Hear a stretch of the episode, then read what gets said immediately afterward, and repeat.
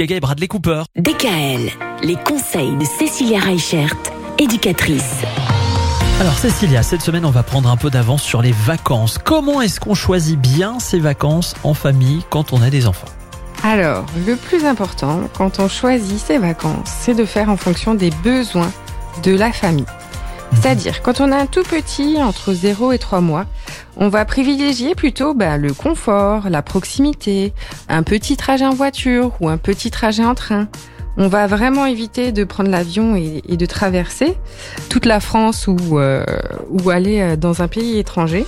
On va choisir plutôt des destinations où on va pouvoir facilement bah, faire des petites promenades. Il faut savoir que entre 0 et 3 mois, l'enfant dort beaucoup, donc euh, que ce soit un lieu qui soit tranquille où on peut faire la sieste et se reposer.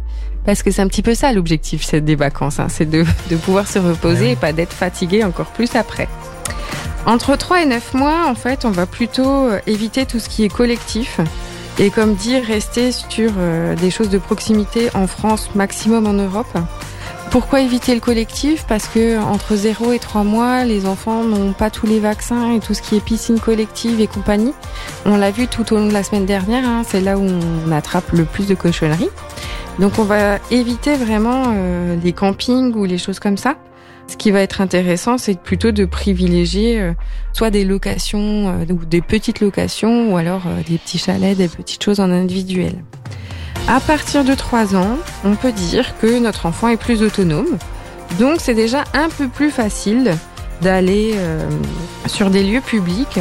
On va éviter quand même encore les températures extrêmes et puis on va favoriser plutôt les activités euh, dans la nature, de découverte, parce qu'on sait que ces petits bouts-là, ils ont besoin de bouger, ils ont besoin aussi de s'épanouir, d'explorer. Mais en même temps, ils sont pas assez grands pour passer une journée entière en extérieur. Donc on va toujours faire attention à avoir un, endroit où on peut se replier pour faire la sieste ou pour se poser. Et à partir euh, de 4-5 ans, euh, c'est plus facile du coup parce qu'il n'y a plus de couches à changer tout le temps. L'enfant, il mange comme nous, donc ben, c'est aussi plus facile pour s'arrêter quelque part sans qu'il y ait les petits pots à chauffer et tout ça. Et donc à partir de cet âge-là, eh ben, on va déjà pouvoir commencer à faire euh, des grands voyages en Europe ou même un peu plus loin.